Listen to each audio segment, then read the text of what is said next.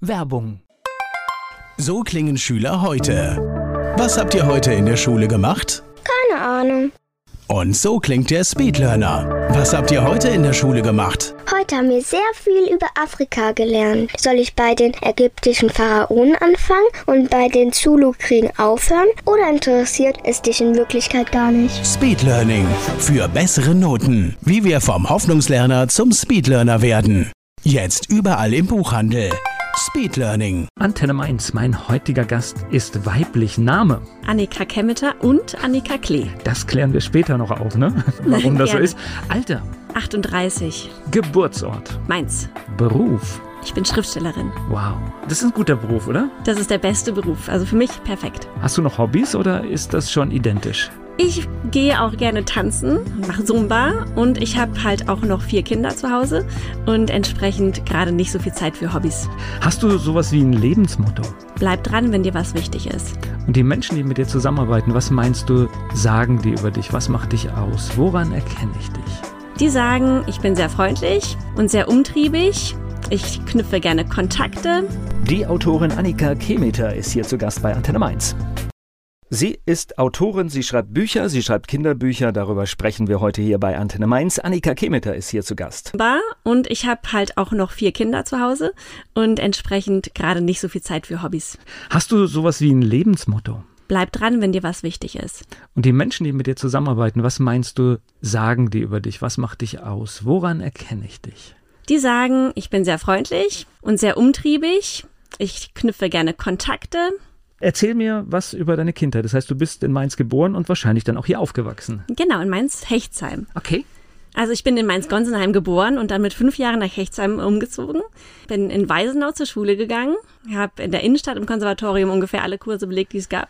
nee. Okay, also durch die ganze Stadt durch. Witzig, als wir nach Mainz gezogen sind, sind wir auch erst in Hechtsheim gelandet. Kann mich aber nicht, nicht wirklich, das war echt nur ein Jahr, aber trotzdem kann ich mir vorstellen, dass es, das war die Kindheit, oder dann? Ja, ja, genau. Wir wohnten in der Nähe von meinen Großeltern. Meine Mutter ist alleinerziehend und berufstätig natürlich gewesen und die haben uns dann sehr verwöhnt. Und äh, ich habe noch eine Schwester, genau. Es war sehr schön, sehr schöne Kindheit. Okay. Wo bist du zur Schule gegangen dann? In Weisenau auf der Martinus-Schule. Warst du eine gute Schülerin? Bin ich mal ganz schnell?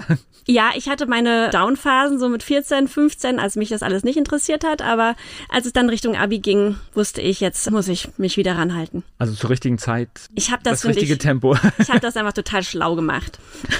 Also ich war wirklich bis zum Schluss, war auch froh, als es vorbei war. Meine Mutter hat mir manchmal vorgeworfen, dass ich nicht ehrgeizig bin. Und das hat, glaube ich, meinen Ehrgeiz gepackt. Warst du gut in Deutsch? Ja, natürlich, das war mein Lieblingsfach. Das finde ich toll, weil ich habe das, wir kommen ja nachher auf, du hast ja auch schon gesagt, dass du heute schreibst. Und ich habe ganz oft hier Menschen, die, die Bücher schreiben, die in der Schule dann sowas gehört haben wie, mach alles, nur nichts mit Sprache oder sowas oder schreib nie. Und das ist dann ganz witzig, wenn, wenn diese Menschen eine Riesenkarriere dann machen in ja, dem Bereich. Bei mir gibt's diese Wende leider nicht. Das war wirklich immer schon mein Ding. Und meine Lehrer haben mir, wenn gesagt, dass ich zu lange und zu viel schreibe und dass ich in der Zeit bleiben soll. Aber ja, ich habe mir meine Finger wund geschrieben. Und hast du dann auch schon, also ich meine, in der Schule schreiben ist ja eine Sache, das macht man ja für Noten und Aufgaben. Hast du schon auch für dich geschrieben irgendwann? Ja, ich habe schon in okay. der Grundschule angefangen, Geschichten zu schreiben. Und dann hatte ich äh, zwei Freundinnen, die mit mir zusammen auch ununterbrochen Geschichten geschrieben haben. Also Gibt's die noch? Die Geschichten oder die Freundinnen? Beides? Beides, ja, gibt's beides noch. Das ist aber eher so für sich dann, ne? Das heißt, vielleicht lesen es noch die Freundin oder warst du schon auch dann öffentlich? Nee, nee, das war so. Wir haben, also ich habe meiner Freundin eine Geschichte geschrieben, die für mich und das ging dann immer so rund und ja. innerhalb der Klasse höchstens. So. Okay, also dann doch eher so für sich, genau. Ja. Nach der Schule hast du gewusst, wo das hingeht, was du machen willst oder was du erstmal machen musst? Ich fand es sehr schwierig, sich aus allen Sachen was auszusuchen. Ich hatte auch zum Beispiel Biologie interessant gefunden, aber dann dachte ich mir, wenn bist du verarscht, ist es klar, du musst Literatur machen. Also das war sowieso irgendwie klar. Was hast du genau? Ich habe Komparatistik studiert in München an der LMU, außerdem Psychologie und Französisch im Nebenfach und ich habe es auch in Paris an der Sorbonne studiert und in Fukuoka in Japan. Oh, okay. So, das heißt, das heißt, es ging dann zum ersten Mal raus aus Mainz? Ja, weit weg von zu Hause. Weit weg? München, München war dann schon weit weg. Ich finde aber tatsächlich, äh, ich meine, manche fahren gerne nach München, aber ich finde es wirklich weit, weit weg, weil das ist von der Mentalität weit weg, oder?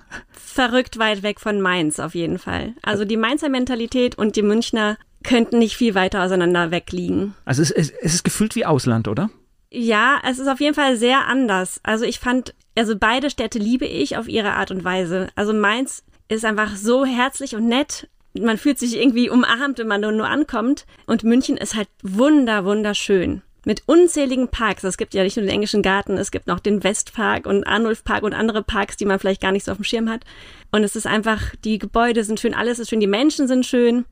Die Menschen sind Sie schön. sind halt, die Bayern oder die Münchner auch, ein bisschen grantig, wie man es halt so kennt. Also ich äh, habe das oft gehört, ich weiß auch gar nicht, vielleicht ist es auch, ich, ich kann es aber auch nachvollziehen, das ist halt so ein bisschen mit dem Andocken. Gut, als Student ist es vielleicht, oder Studentin ist es wahrscheinlich ein bisschen leichter, weil man natürlich auch mit Menschen aus aller Richtungen dann Ja. zusammenkommt. Aber äh, so selbst äh, Bayern und ich- was ähnliches habe ich auch schon aus Stuttgart gehört, dass das Andocken dann so eine Aufgabe ist, sage ich mal. Ja, es ist nicht so unmö- einfach. Es ist nicht unmöglich, aber es ist eine Aufgabe. Ja, wir hatten schon Münchner Freunde, aber tatsächlich haben wir auch viele Leute aus Wiesbaden und aus dem Rhein-Main-Gebiet getroffen und mit denen haben wir uns da wieder sehr gut verstanden. Okay, ja. Ich glaube, wenn es dann funkt, dann funktioniert es, aber ansonsten wird man erstmal so ein bisschen kritisch beäugt als Die Münchner dort haben natürlich ihre Münchner Freunde schon. Und auch wenn die Studenten sind, sind die schon voll mit Freunden eigentlich, weil Okay. viele auch nicht wegziehen. Okay. So, dann, dann habe ich jetzt noch ganz viele Universitäten gerade gehört. Was war da noch? Ah ja, ich war an der Sorbonne in Paris. Das war nur ein Semester und dann noch ein Semester in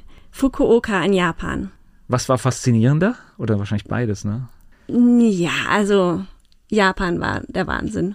Weil es einfach total anders ist, oder was? Ja, es ist nicht so total anders, wie man denkt, wenn man gar keine Ahnung hat. Man darf es auf keinen Fall mit China in einen Topf werfen. Also dann würden auch die Japaner sich die Haare raufen. Weil die Japaner sind so ein bisschen so, wie ich mir Deutschland im 19. Jahrhundert vorstelle.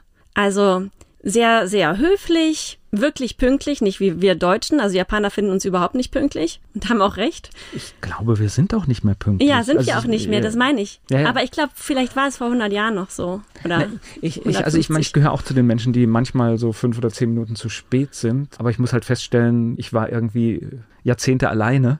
Und mittlerweile bin ich, ich bin nicht mehr alleine. Das passiert so, ja, aber vielleicht so hast du deine Künstlerbubble gefunden. mag, mag vielleicht auch sein. Wobei ich das halt, ich finde es ein bisschen schade, weil ich glaube, dass was vielleicht Deutschsein ausmacht, ja gerade auch diese zum Teil auch spießigen Dinge sind, ja.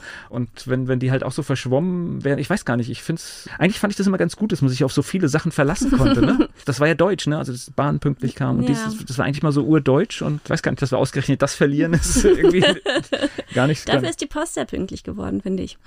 okay, auch positive Dinge, ja, Dinge sehen. aber nicht nur, also sie sind auch sehr, sehr sauber. Es ist alles so sauber dort. Also da würde auch keiner auf den Boden spucken oder so. Und dann gibt's ja auch noch diese verrückte Seite der Japaner, diese Anime-Seite, Cosplay und so. Das ist, plötzlich sind sie total crazy und brechen da aus. Also das ist wirklich einfach faszinierend gewesen. Das ist übrigens auch, weil ja gerade Frankfurter Buchmesse Ja. war, an, der, an den Besuchertagen, das kann ich nur jedem empfehlen, diese, diese Cosplay-Nummer. Also selbst wenn man damit gar nichts zu tun hat, es ist einfach so witzig, da durchzugehen Ja. und sich diese vielen Menschen da anzugucken, Absolut. die da irgendwie an diesen beiden Tagen alles ausleben, was geht. Ja, Ja. Wahnsinn, auch so aufwendig, gell? Ja, ja ich habe letztes Jahr ein Interview gemacht, auch zu dem Thema. Da gibt es halt Menschen, die wirklich äh, sich auf diese Tage das ganze Jahr vorbereiten.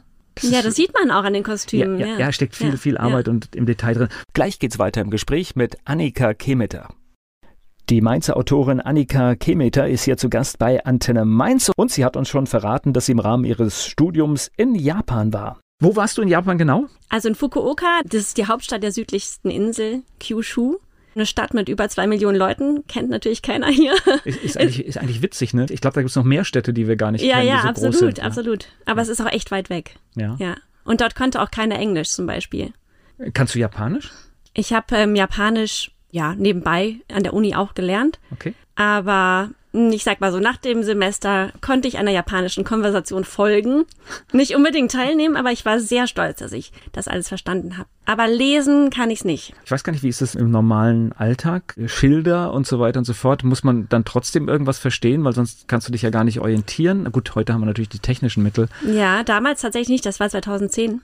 Ja, man muss sie schon kennen, die Schriftzeichen. Also das sind ja, die haben drei Schriftsysteme, chinesische Zeichen, also die Kanji und dann noch Katakana und Hiragana. Die sind leicht, aber ja, Das hört sich schon schwer an. Also, das ist also okay. vergleichsweise leicht. Aber das ist schon so komplett auf eine Kultur einlassen. Ne? Das ist so auch so ohne Ja, ich weiß gar nicht. Das Ja. ist, äh, also wenn du in München bist, dann weißt du immer noch, ja, äh, Ja. da kommst du durch mit Frankreich, hast du die europäische Kultur auf alle Fälle im Hintergrund und da bist du halt so völlig ohne Doppel- Würde man meinen, tatsächlich fand ich es viel leichter in Japan als in Paris zum Beispiel, weil es gibt dort dieses Senpai-Kohai-System. Das heißt, du hast immer einen Mentor und einen Mentee. Oh, schön. Und dir wurde von der Uni sofort ein Mentor zugesprochen, der mit dir alles gemacht hat. Wir hatten einen Sprachpartner, wir hatten eine Gastfamilie in dem Programm und wir waren total gut aufgehoben. Auch wieder sehr höflich, ne? Ja, also wirklich sehr, sehr bedacht mit allem, ne? Ja. Naja, und das ist ja, du hast ja in einem neuen Land äh, viel, viele Fragen und dann weißt du wenigstens sofort wohin und musst nicht suchen. Eigentlich eine schöne Ja, Idee, so wirklich eine es, schöne ja. Idee, ja. Da leuchten so ein bisschen die Augen. Das heißt, würdest du da nochmal hingehen? Oder? Oh, das wäre mein größter Traum. Bloß, wenn man dann wirklich nicht mehr Student ist und arbeiten muss und die japanische Arbeitskultur ist halt krass. Also wenn man irgendwo angestellt ist, arbeitet man rund um die Uhr und Ja, sieht das- eigentlich nicht mehr viel vom Land. Das wäre nicht mehr dasselbe. Okay, das heißt, das ist tatsächlich dieser, dieser, ich kenne das von Menschen aus der Automobilbranche, die mit, mit Asiaten zu tun haben und die sind immer völlig irritiert, wenn der, der Deutsche nach 40 Stunden weg ist. Ja, ja. Weil da fangen die erst an. Du darfst auch nicht gehen, bevor der Chef gegangen ist. Ja, Also, ja. Das ist, äh, also das heißt, da ist wirklich manchmal so 80 Stunden in der Woche nichts, ne? Das bis zum Umfallen. Ja, und äh, nach dem Arbeitstag geht man dann auch noch zusammen was trinken. Okay. Und ja, es endet eigentlich nicht so richtig. Gut, auf der anderen Seite sind natürlich auch gerade, wenn, wenn ich so überlege, japanische Unternehmen fallen natürlich positiv auf, auch weil sie gute Leistungsdaten bringen. Ja, und gute Aber- Qualität. Ja, aber das Ding an der Sache ist dann auch wieder die Frage, ob das der Preis natürlich wert ist und wie lange geht das, ne? Wenn Ja. du Menschen halt irgendwann auch auslaugst, Mhm. dann ist auch irgendwann gut, ne? Ja, so ist das. Das ist die andere Seite. Also lieber besuchen, ne? Also als Student würde ich auf jeden Fall jedem empfehlen, hinzugehen. Okay. Ich finde es ja unbezahlbar, wenn man so einen Einblick bekommt in ein Land und das sieht und diese unterschiedlichen Mentalitäten. Ich finde das, äh, ich finde hochspannend Mhm. und ja, und bewahrt dich ja vielleicht auch vor dem Fehler zu sagen, oh, ich muss da unbedingt hin und dort auch arbeiten. Ja, genau, das schon, ja. Wobei, wir kommen ja gleich auf das Thema, theoretisch könntest du dort ja arbeiten, weil, Ich kann von überall aus arbeiten. gen- genau, du. Ja, also es ist dann in Japan insbesondere nochmal schwierig, dort zum Beispiel eine Wohnung zu bekommen, eine Wohnung mieten. Also stand kostet auch Geld, damals, Das ist richtig Geld, ne? kostet viel Geld. Also es ist ja, es sind ja sehr viele Leute, die da leben in Japan. Und soweit ich weiß, es war jedenfalls 2010 so, dass man dann einen japanischen Bürgen braucht. Okay. genau, und da ist dann schon wieder hm, die nächste Hürde. Also ich weiß, ich kenne das nur von amerikanischen Großstädten. Wenn du da irgendwie in der Stadt wohnen willst, dann zahlst du halt Preise. Das ist so, da wohnst du bei uns das ganze Jahr. Ja. Im Monat, ja. Also ich nehme auch an, dass das so ist. Also genau weiß ich es nicht. Gleich geht's weiter im Gespräch mit Annika Kemmeter.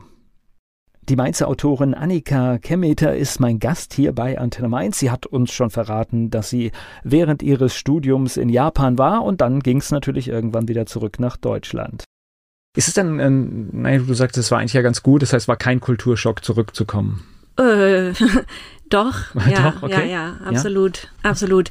Zum Beispiel, wir kamen am Flughafen in Frankfurt wieder an. Also ich bin mit meinem damaligen Freund, jetzigen Mann, da gewesen. Und in Japan haben die Leute, die dort arbeiten, am Rollfeld gestanden, haben sich verbeugt und gewunken. Bei jedem Flugzeug, das da weggeflogen ist. Wow. Und es war so, genau so hatte sich eben das in Japan angefühlt. Ah. Und dann kamen wir nach Frankfurt. Bei der Passkontrolle hat der Typ uns gar nicht angeguckt. Der war einfach schlecht drauf. Das Wetter war auch mies. Es war August, es hat geregnet und war kalt.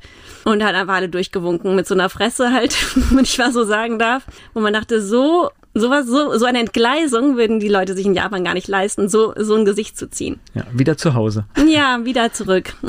Ja, ich finde das, ich finde das ein bisschen schade. Ich freue mich immer, wenn Menschen, egal was sie machen, das gut machen wollen. Ja, ja. Mir fällt immer so ein Beispiel ein, in dem Markt, in dem ich einkaufe, da ist übrigens auch eine Asiatin, die da an der Kasse sitzt und die verbreitet eine richtig gute Laune. Und ich gehe alleine dahin, weil ich weiß, äh, dass diese Frau da sitzt. Ja, und du brauchst es als Mainzer. Und ich meine, als Mainzer ist nochmal wirklich, glaube ich, anders, weil da, ich finde, die Stimmung hier in der Stadt ist einfach viel, viel positiver als irgendwie so vielleicht in den anderen Städten, die ich in Deutschland kenne. Und mir fällt jetzt gerade noch ein Beispiel ein, dass du alles Mögliche gut machen kannst. Ich habe die Tage an einer Tankstelle auf der Rheinhessenstraße getankt Und äh, da war ein total lustiger Mann, der hat lauter Späßchen mit den Menschen gemacht, die dann irgendwie ein Paket abgeben wollten. Dann sagte er sowas, was weiß ich, ach nee, ist Hermes, nehme ich erst wieder ab 20 Uhr. weißt du, so, so, yeah. oder wenn er irgendwas eingegeben hat, dann hat er immer gesagt, na gut, einmal mit Mayo, einmal mit Ketchup, weißt du, hat aber gar nichts damit zu tun und hat halt ja. im Prinzip den ganzen Laden unterhalten und dann war halt die Schlange zum Beispiel, in der ich stand mit den zehn Leuten, war dir dann auch egal,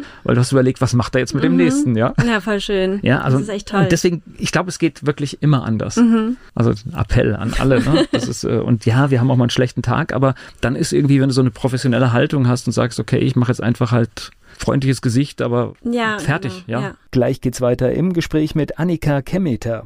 Annika Kemmeter ist mein Gast hier bei Antenne Mainz. Sie kommt aus Mainz und ist Autorin. So, das heißt, du warst dann irgendwann wieder in Deutschland, du hast irgendwann dein Studium fertig. Mhm. Und dann? Ja, dann habe ich angefangen zu promovieren und bin schwanger geworden mit dem ersten Kind mhm. und habe dann gedacht, durch diese Zwangspause will ich eigentlich über Literatur schreiben, eigentlich will ich selber Literatur schreiben. Und dann habe ich quasi die so Elternzeit an der Uni dazu genutzt, selber zu schreiben, genau. So fing es an. Ich habe auch dann in der Zeit eine Autorengruppe mitbegründet, die heißt die Prosathek. Die ist in München entstanden, ist aber mittlerweile überall in Deutschland verteilt. Und wir sind immer noch zusammen und treffen uns regelmäßig, wenn es nicht anders geht, dann über Zoom. Und jeder schreibt und versucht den anderen zu motivieren, weiterzumachen. Ja, das heißt, es ist wie, wie ein Netzwerk oder wie muss ich mir das vorstellen? Oder kann ich auch, wenn ich an irgendwas schreibe und ich habe den Hänger, dann kann ich halt den Kollegen oder die Kollegin ansprechen? Ja, genau. Und beides. Okay, beides. Cool. Also wir versuchen schon, wenn der eine Erfolg hat, den anderen noch mitzunehmen, irgendwie. Ne? Ja, Netzwerk ist super wichtig. Naja, es ist ja manchmal ja. auch, es gibt ja viele Veranstaltungen, manchmal kann man ja, ja auch jemand wirklich Huckepack einfach mal vorne genau. dran. Äh, Buchmesse äh, zum Beispiel. Genau. Kannst ja. einmal mitnehmen und sagen, guck mal, hier ist noch meine Kollegin aus der Prosathek, die schreibt dies oder das. Ja. Weil es ist verrückt, ich weiß gar nicht, ich verdränge die Zahl immer, aber ich glaube, es sind 70.000 Bücher, die in Deutschland jedes, jedes Jahr erscheinen, neu. Und es ist natürlich klar, egal welches Buch man schreibt, die Mehrheit wartet nicht drauf. Ne? Ja, genau, das sind nur die, die erscheinen. Also viel, viel mehr werden geschrieben und erscheinen nicht. Ja. ja. Gut, du könntest heute natürlich, aber das ist, hat dann auch, sage ich mal, so eine andere Qualität. Du kannst natürlich auch selbst publizieren. Also ja. die Möglichkeiten sind ja auch da, aber es hat dann immer sowas von, ja, ich weiß gar nicht. Ja, ich glaube, mittlerweile geht es sogar fast so. Vom Ansehen ist nicht mehr so ein reines, oh, der hat es halt nirgendwo anders Gut, geschafft. man muss es halt schön, man muss auch das schön machen, glaube ich. Ja, das war am Anfang war halt so auch, auch oft, dass jemand gesagt hat, oh, ich habe zwar einen schönen Text und dann ja. kommt ein Umschlag drum und fertig. Ja, und dann ist ein Rechtschreibfehler drin oder irgendwie macht diese Geschichte nicht richtig Sinn. Aber das Ding ist, du musst es eben auch verkaufen. Also, wenn du willst, dass Leute es lesen. Ja. Und nicht jeder Autor ist auch ein Verkäufer. Ne? Also. Was war denn dein erstes Buch, was rausgekommen ist? Mm, ja, das war so die schön, letzte. wenn man schon überlegen genau, muss. ja, ja, ja. Ich habe gerade überlegt, ähm, ob noch was davor rausgekommen. Also ich habe, wir haben viele Anthologien gemacht, aber mein eigenständig, erstes eigenständiges Buch war die letzte Flaschenpost. Das heißt, dein Roman und äh, da spielt auch Mainz eine Rolle, ne? Ja, genau. Der Protagonist, der Jannis, der lebt in Mainz und es verschlägt ihn aber dann den ganzen Rhein entlang. Da muss man gar nicht so viel, gar nicht so viel verraten. Und das heißt, du hattest da ein bisschen das Pech, dass das Buch ausgerechnet dann in der Corona-Zeit erschienen ist. Ja, genau, März 2020, pünktlich, also wirklich pünktlich zu den ersten okay. Schließungen. Weißt du noch das Datum? Wann es erschienen ist? Wahrscheinlich ja, war es der 13. März. Hm? Ich glaube 20. 20. Das heißt also eine Woche nach dem. Okay, also 13. März, das Datum werde ich nie vergessen. Okay. Das war der Tag, wo mhm. meine Kinder nach Hause kamen. Mhm. Ja, ja. Ich kann mich auch noch sehr gut daran erinnern. Ja, wo ich noch dachte, okay, das ist in zwei Wochen vorbei. Ich nicht. Ja, okay, mhm. gut. Ich war optimistisch. ich hatte gedacht, okay, das wird sich verlaufen und äh, und dann fällt natürlich, ich sag mal, Buchpromotion lebt halt natürlich davon, dass du als Autorin unterwegs bist, dass du liest, dass du darauf mhm. aufmerksam machst. Ja. Und das ist komplett weg und wir hatten im Vorgespräch, äh, digital ist halt, ja. sich vor die Kamera zu setzen, irgendwas zu lesen. Ich, ich das kann man machen, aber ich würde es mir nicht angucken. Also mich, ich fände es langweilig, mir anzuschauen. Also mir haben so viele kulturelle Sachen leid getan, die ich gesehen habe, wenn dann irgendwie heute Abend mache ich den Facebook-Livestream und ja, dann, ja. dann, waren dann die sieben Leute, die das. Äh Auch Zirkus war ja zum Beispiel. Ja, aber das ist. Es ist einmal, ja. Es funktioniert nicht. Wir haben, wir haben da das ganz klare Live-Erlebnis, was du bei solchen Geschichten brauchst. Und, und so wie ich dich wahrnehme, hätte ich mir das auch richtig schön vorstellen können, in einem schönen Raum mit vielen Büchern vielleicht und dann lesen. Das hätte wahrscheinlich auch gut funktioniert. Ja, also das funktioniert mittlerweile auch ganz gut. Nur mit dem Buch Buch hat es eben leider nicht geklappt, weil Corona dazwischen kam. Aber gehört natürlich zum Schriftstellerinnen-Dasein, gehört das dazu, Ja, ne? es gehört dazu. Also vielleicht kann ich da eine kleine Anekdote erzählen. Was mich wirklich auch total bestärkt hat, Schriftstellerin zu werden, ist, dass 2008 ich einen so einen ganz kleinen Studentensonderpreis bei einem Wettbewerb gewonnen habe. Aber dazu gehörte eine Lesung auf der Leipziger Buchmesse. Und da war ich auch das erste Mal damals. Und dann habe ich vorgelesen und die Leute haben an der richtigen Stelle gelacht und an der richtigen Stelle bedrückt geguckt. Und dann dachte ich mir, geil, es funktioniert. Der Text funktioniert, wie er soll. Und das hat mich total glücklich gemacht. Ja. Naja, ist ja, äh, ich sag mal, ist ja ein einsamer Job, das zu schreiben. Und Ja. da macht man sich tausend Gedanken. Und dann ist das natürlich ein äh, total toller Moment, wenn das halt funktioniert. Ja, ja, wenn man es einmal ausprobieren kann, ob es es klappt. Es zeigt aber auch, dass du lesen kannst, weil ich habe auch schon viele Lesungen erlebt, wo ich denke, brr, schade ich, eigentlich. Ja, ich lese so, so gerne. Also ich habe ja, ich habe ich noch nicht gesagt, ich habe ja vier, doch, vier Kinder und die kriegen alle vorgelesen. Auch der Älteste noch, der ist zehn. Die lesen auch selbst, aber jeden Abend lese ich vor und es macht mir so viel Spaß, auch mit verschiedenen Stimmen und so weiter. Und wenn es dann ganz, manchmal lese ich ganz gruselige Bücher und denke mir, oh, es ist eigentlich vielleicht schon zu gruselig für die Kinder. zu blutig. Aber ich kann nicht aufhören, es so gruselig zu lesen. Also ich kann das dann nicht so irgendwie darüber weglesen, weil ich finde, es packt mich dann und dann wird's richtig gruselig. Liest du immer neue Bücher vor oder habt ihr auch so etwas wie, wie es bei uns gab, so ein Buch, das, ich weiß gar nicht. Also es gibt, ich weiß, sagt dir, sagt dir die Hexe Lisbeth was? nee. Also, die Hexe Lisbeth feiert Weihnachten. Ja, das ist ein Buch, das kam bei uns immer aus so einer Weihnachtskiste und das ist dann tatsächlich von, ich sag mal, Ende November bis zum 24. Ja, habe ich oh dieses Gott. Buch jeden Abend gelesen. Selber oder vorgelesen? Ich habe es jeden Abend ah. vorgelesen. Ja. Jeden ah, Abend. du hast es vorgelesen. Ja, je, ah, okay. ja, und es hörte nicht auf und ich fand es faszinierend, dass das wirklich geht, ja. Ja, es gibt solche Bücher, klar. Also jedes Kind hat ein anderes, das es liebt. Und manche Bücher kann ich einfach selber nicht leiden, weil sie zum Beispiel schlecht gereimt sind. Und ich muss sie trotzdem so jeden vierten Abend dann vorlesen, immer dem Ja. selben Kind. Aber andere, genau, die liebe ich auch selber auch immer, die lese ich auch total gerne immer wieder vor. Immer wieder. Also zum Beispiel Lotter-Geschichten. Und was faszinierend ist, was Kinder dann mögen. Ne? Das ist manchmal sind das dann, also gerade mit kleineren Kindern sind ja auch die Bilder entscheidend nachher. Und äh, manchmal denke ich, oh, das ist jetzt so stilistisch und simpel und einfach, aber das ist wahrscheinlich oft dann der Hebel, warum die Kinder das lieben. Ich kann es auch gar nicht sagen. Ja. Gleich geht's weiter im Gespräch mit Annika Kemmeter. Sie ist in Mainz geboren, sie lebt in Mainz und sie ist Autorin. Annika Kemmeter ist mein Gast hier bei Antenne Mainz. So, und jetzt gucke ich hier auf äh, 1, 2, 3, 4, 5, 6 Bücher und da kommen wir jetzt zu der Geschichte mit den zwei Namen. Annika Klee ist die Autorin, das bist du auch. Das Ja. ist einfach, ich nehme an, da, es wird wahrscheinlich noch mehr Gründe geben, aber das ist wahrscheinlich einfach für Kinder völlig klar, wenn die Annika Klee lesen. Ja, das ist ein klarer, einfacher Name und ich habe ein Bild im Kopf. Für Kinder und für Erwachsene eben, genau. Ja. Also es ist nicht nur bei Kindern so. Ja, also das sind so Sachen, die werden in der, das gibt's einfach, Verlage machen sowas, ne? Ah, ich habe das schon selber gemacht. Ah, okay. Ja, ja, genau. Das war schon meine, meine Idee. Es hat auch ein bisschen damit zu tun, dass ich den Namen von meinem Mann angenommen habe und meinen sozusagen abgegeben habe. Okay. Und ich wollte doch auch wieder was Eigenes haben. Okay, das ist äh, gut. Das ist natürlich mit den Namen heute. Man kann ja machen, was man will ja, eigentlich heute. richtig, Man- es stimmt. Aber wir haben uns dafür entschieden und ja, es ist Ja. natürlich auch für, wenn gerade wenn Kinder da sind, ist das, glaube ich, auch oft so eine Entscheidung, die halt, ja, Genau. da muss man sich ein paar Gedanken drüber machen. Aber ich finde Annika Klee eigentlich schön. Da hat man sofort ein Bild im Kopf und äh, ja, also es Leute gratulieren mir auch zu meinem schönen Namen tatsächlich. Und ich denke mir immer, soll ich es jetzt sagen, dass ich mir den selber überlegt habe, oder soll ich einfach nur Danke sagen? ja. Ja. nimm den Dank an, weil du hast ihn Ja. ja selbst, äh, du hast ihn ja selbst quasi ins Genau. Leben gebracht. Also kannst du auch den Dank annehmen. Ja, manche sind auch dann so eifersüchtig und sagen, oh, ich habe so einen Namen und du hast so einen schönen, aber ja, mein Gott. Das heißt, die Kinderbücher kamen irgendwann, oder? Mhm. Ja, also für die eigenen geschrieben oder schon vorher?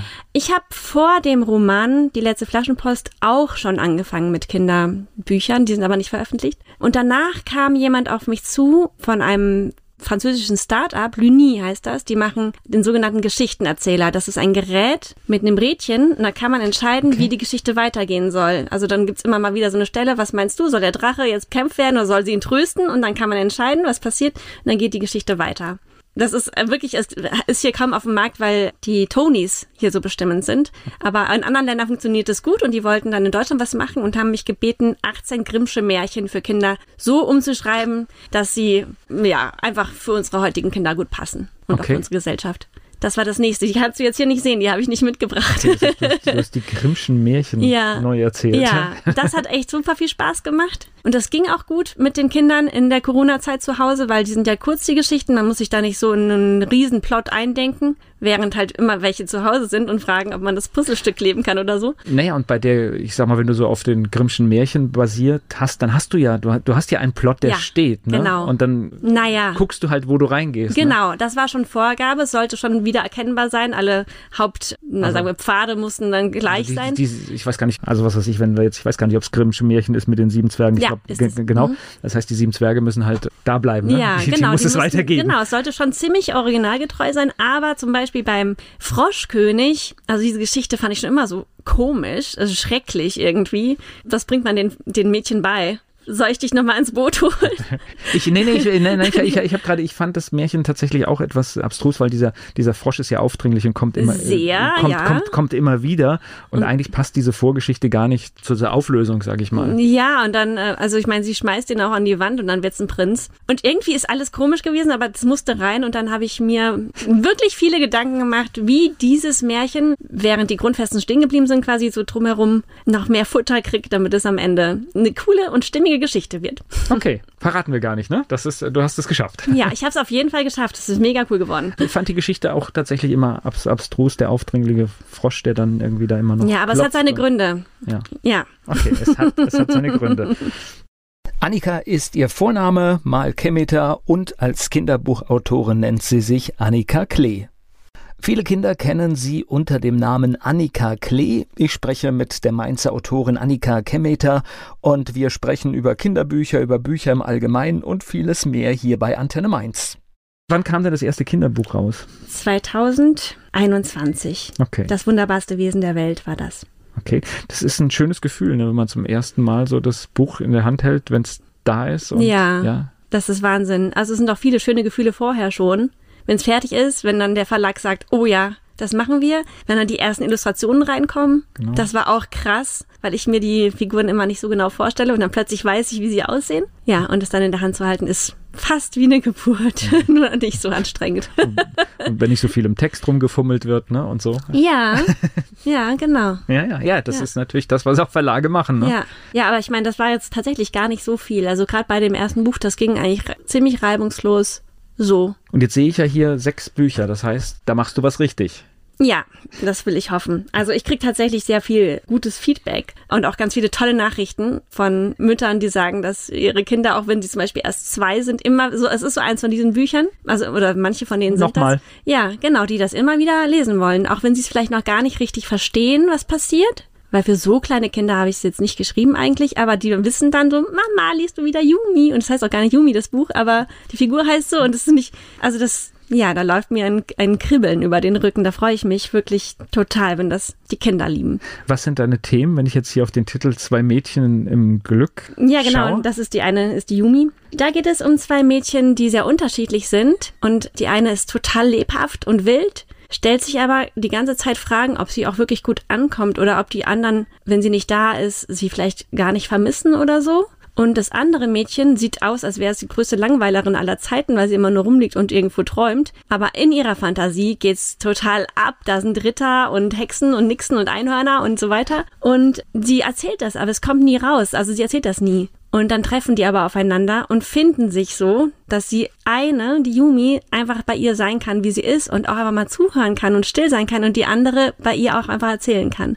Also es geht so ein bisschen darum, hinter die Fassade zu schauen Okay. und dass wir alle unterschiedlich sind, aber alle, wie wir sind, auch toll sind. Also das zum einen Ja. und das ist dann auch eine gute Vorbereitung auf Social Media, ne? Hinter die Fassade, hinter die Fassade schauen, ja. Na, ja. ja. Wie soll man das? Also ich hatte, ich hatte erwachsene Kinder und da vor kurzem ein Gespräch gehabt und war dann halt auch überrascht, was es mit jungen Menschen macht. Ne? Also zum einen nehmen die natürlich wahr, dass da gelogen wird und inszeniert wird. Ja. Zum anderen erzeugt es trotzdem Frustrationserlebnisse und deswegen hinter die Fassaden schauen kann man nicht früh genug Ja, lernen. ja, aber es ist halt, beim echten Menschen geht es halt. Und bei Social Media geht's halt eigentlich nicht, finde ich. Ja, aber ich glaube, Zu deswegen- wissen, dass da eine, Ich- was dahinter ist, ne? Dass da irgendwas dass es nicht echt ist, Ja, dass es ja, ja. inszeniert ist und das Ja. natürlich, äh, ich meine, jeder, der da halt auch mal ein Posting absetzt, guckt ja auch schon, wie, wie Ja, fängt an, natürlich, wie mache ich das das Licht, wie mache ich das? Und deswegen ist es wichtig, das äh, kann man hinter die Fassaden schauen, kann man nie früh genug lernen. Mhm, es ist auf jeden Fall wichtig. Ganz aktuell sehe ich ganz groß das Wort Frieden auf einem Buch. Ja, das ist sehr aktuell. Das Buch heißt Wie wir den Frieden lernten.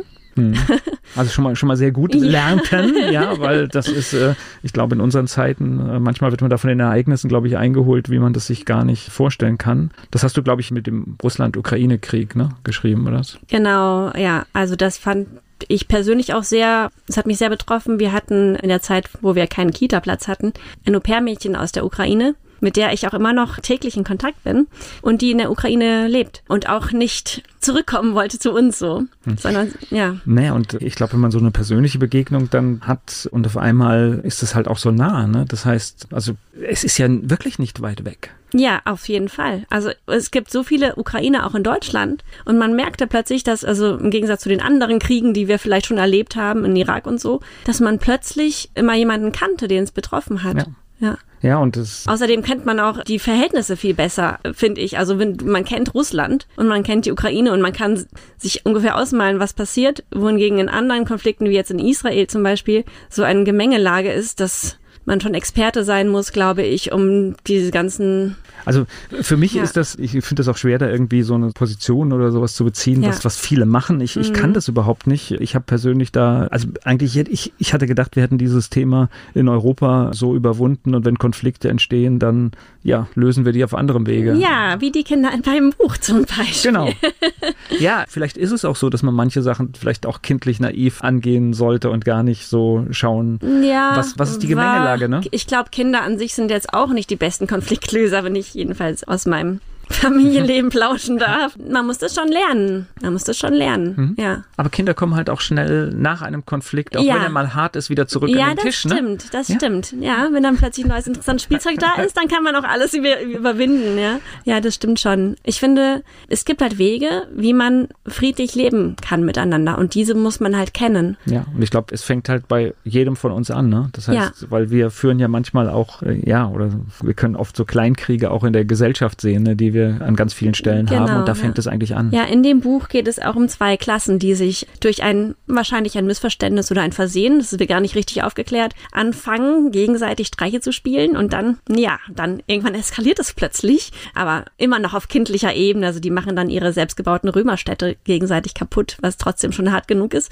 Und dann merken sie, uh, jetzt sind wir echt zu weit gegangen. Was ist eigentlich passiert? Was ist aus uns geworden? Wir sind ja eigentlich total liebe, friedliche Kinder irgendwie, ne? Wie wir alle Menschen eigentlich ja nette Ja. Leute sind. Und gemeinsam erreichen wir immer so viel mehr als gegeneinander. Ja, ja, genau. Ist das Buch dann so etwas, ich meine, du hast ja heute, wir haben mediale Berieselung überall, das heißt, äh, in dem Moment, wo ich, wo, wo meine Kinder auch mit irgendetwas konfrontiert werden, wo ich dann das auch damit versuchen kann zu erklären? Ja, auf jeden Fall. Also es, es zeigt total gut, also das habe ich wirklich versucht zu machen, wie diese, diese Spirale sich hochdreht und was für ein tolles Gefühl es sein kann, wenn man gegen andere kämpft. Weil das stärkt ja die eigene Gruppe. Und das kann ja auch richtig berauschend sein, Sachen kaputt zu machen. Also bei uns zu Hause zum Beispiel, äh, wir haben ganz viel Kappler-Spielzeug und das dann nachher zu fetzen, das macht halt allen total viel Spaß. Also es gibt ja irgendwie so, nicht umsonst haben wir Menschen immer wieder Kriege, weil äh, ja, es, ist, es stärkt auch uns irgendwie in unserer eigenen Gruppe so. Aber schadet leider auch. Naja, und ich glaube, da, da ist halt einfach die Empathie für die andere Gruppe. Wenn wir die, wenn wir Ja. die verinnerlichen, dann wissen wir, das möchte ich nicht, dass es mir passiert. Ja, also deswegen finde ich auch Auslandserfahrung zum Beispiel so wichtig. Dass man dann nicht denkt, also ja, also ich und mein, meine Heimatstadt oder mein Land, äh, wir sind eh die Besten. Dann kommst du mal woanders hin, bist du selber der Fremde und siehst auch, wie die anders, andere Kulturen funktionieren und wie toll das auch ist. Wie gesagt, dieser Austausch, also das ist ja eigentlich, das war ja dieser, auch dieser europäische Gedanke, den, den wir hatten, dass wir wirtschaftlich zusammen stark sind und wenn wir einen großen wirtschaftlichen Austausch haben, dann geht es uns allen besser und ja, und das ist jetzt irgendwie so, keine Ahnung, wir leben da gerade in einer merkwürdigen Zeit. Mhm, ja. Ja. ich, ich glaube, da gucken aber viele ratlos drauf. Da sind wir gar nicht, gar nicht alleine. Wenn ich jetzt sechs Bücher sehe, das heißt, das ist auch schon eine ordentliche Taktzahl, die du da vorlegst. Und dann liegt noch was in der Schublade, wenn ich das richtig gedeutet habe Da gerade. liegt noch einiges in der Schublade und es sind auch schon die nächsten zwei Bücher geplant. Da freue ich mich schon sehr drauf. Genau. Und Das heißt, man kann so sagen, du bist eine richtig erfolgreiche Kinderbuchautorin, ne? Ja, ich glaube schon. Es ist jetzt nicht, dass ich davon leben könnte. Aber die Bücher, die Bücher kommen echt gut an, schönerweise. Und verkaufen sich auch gut. Und ja, ich schreibe sie auch einfach total gerne. Und jetzt, lass uns doch mal die ganzen Bücher durchgehen. Das heißt, es sind auch immer andere Protagonisten, ne? So. Also ja, das ist so. Das erste, das wunderbarste Wesen der Welt, fing an und spielte in einer Schulklasse. Und das zweite mit den beiden Mädchen sind zwei Mädchen aus der Schulklasse. Und dann hat sich so die Idee verfestigt bei der Illustratorin, bei mir und bei meiner Verlegerin, dass wir einfach zu jedem Kind aus der Schulklasse ein Buch machen. Aha. Ja, also okay. manchmal auch zwei Kinder in einem Buch und manchmal eins und manchmal alle. Und wie groß ist denn die Klasse? genau, es sind, oh, jetzt muss ich mal überlegen. Ich glaube, es sind nur zwölf Kinder. Okay. Und eine Lehrerin. Okay. Und die kommt vielleicht auch noch zu Wort. Okay, das heißt, du hast noch genügend Stoff, ne? Ja, aber also wie wir den Frieden lernen, gehört nicht dazu, gehört nicht in die Reihe. Und es kommt jetzt auch nächstes Jahr ein Buch, das eher so für acht, neunjährige ist. Also so ein richtiger Roman, der spielt, der gehört auch nicht in die Reihe. Und hm. ja. Das heißt, du richtest dich mit diesem Buch, das ist Grundschulkinder oder was und, und darunter oder was? Mhm, ja, also wie gesagt, dieses zweijährige Mädchen liest es auch anscheinend schon okay. sehr gerne, aber eigentlich würde ich sagen, ab drei, vier, vier Jahre vielleicht, je nachdem mhm. wie fit das Kind ist, bis acht. Okay, und das heißt natürlich auch äh, Bücher, die mit, mit Bildern auch arbeiten. Viel ja. ist natürlich auch für Kinder, die noch nicht lesen können. Das sind dann halt die Eltern, ja. die vorlesen sollten. Ja, genau. Oder also, wenn man halt auch schon selber lesen kann, dann ja, es ist so, so, so wichtig. Also das ist gerade ja. dieses Selbsterarbeiten von Texten und sowas, das ist schon, ja. Und bei Wie wir den Frieden lernten, da hat eine Lehrerin illustriert und die hat das Buch in ihrer sechsten Klasse auch in einer Freistunde mal vorgestellt und meinte, das ging auch super. Das ist fast, es ist ein Kinderbuch, aber das Thema, das geht uns ja alle an. Also alle. Ja. Ja, deswegen glaube ich, du kannst es fast. Ich, ich glaube, wir sollten, also ich, ich glaube, das ist das größte Bestreben, dass wir alle in einer friedlichen Welt leben, weil nur dort kann man gut leben. Ja. Also wenn ein paar Sachen fehlen, ist es eine Sache, wenn Frieden fehlt, wird's, genau. wird's eng einfach, ja. Ja, dann kann nichts wachsen und gedeihen und schön werden, ne? Also. Ja. Liest du auch vor Kindern? Ja. Okay, ja. Ja, natürlich. Ja. Äh, jetzt am 17. November in der Seite 36 in Gonsenheim. Okay. Und sonst auch in Schulen, Kitas, Bibliotheken, Literaturhäusern. Das heißt, du bist auch offen. Das heißt, wenn du gefragt wirst. Genau, ich habe auch eine Bücher. Homepage, da kann man mich auch einfach direkt anschreiben. Wollte, wollte ich jetzt ganz unauffällig darauf hinweisen. Das heißt, man, man gibt einfach deinen Namen ein und dann findet man dich. Ja, genau, bei Annika Klee. Okay. Und da kommt jetzt einiges. Also äh, wir wissen, es gibt diese sechs Bücher und es kommen viele, viele, viele weitere Bücher. Und Roman kommt auch nochmal? Ich habe schon die ganze Zeit eine Idee und auch schon angefangen. Aber ich habe einfach tatsächlich auch Aufträge für die Kinderbücher. Und da sitze ich dann immer dran sozusagen. Ich habe für die, den Roman gerade keine Zeit, leider.